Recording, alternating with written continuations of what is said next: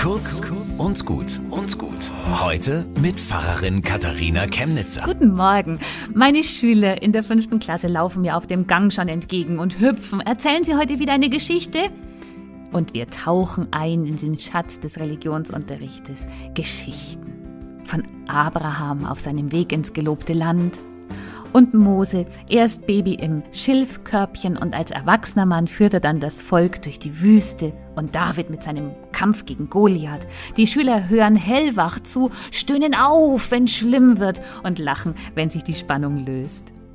Für diese Macht von Geschichten mit allen menschlichen Facetten gibt es bei den Inuit in der Arktis ein eigenes Wort. Unikakratitzinik.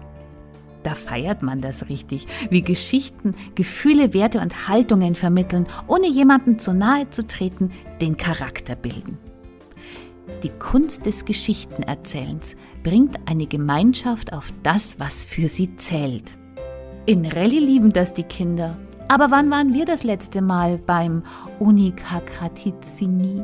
Ah, beim Geschichtenerzählen? Bis zum nächsten Mal.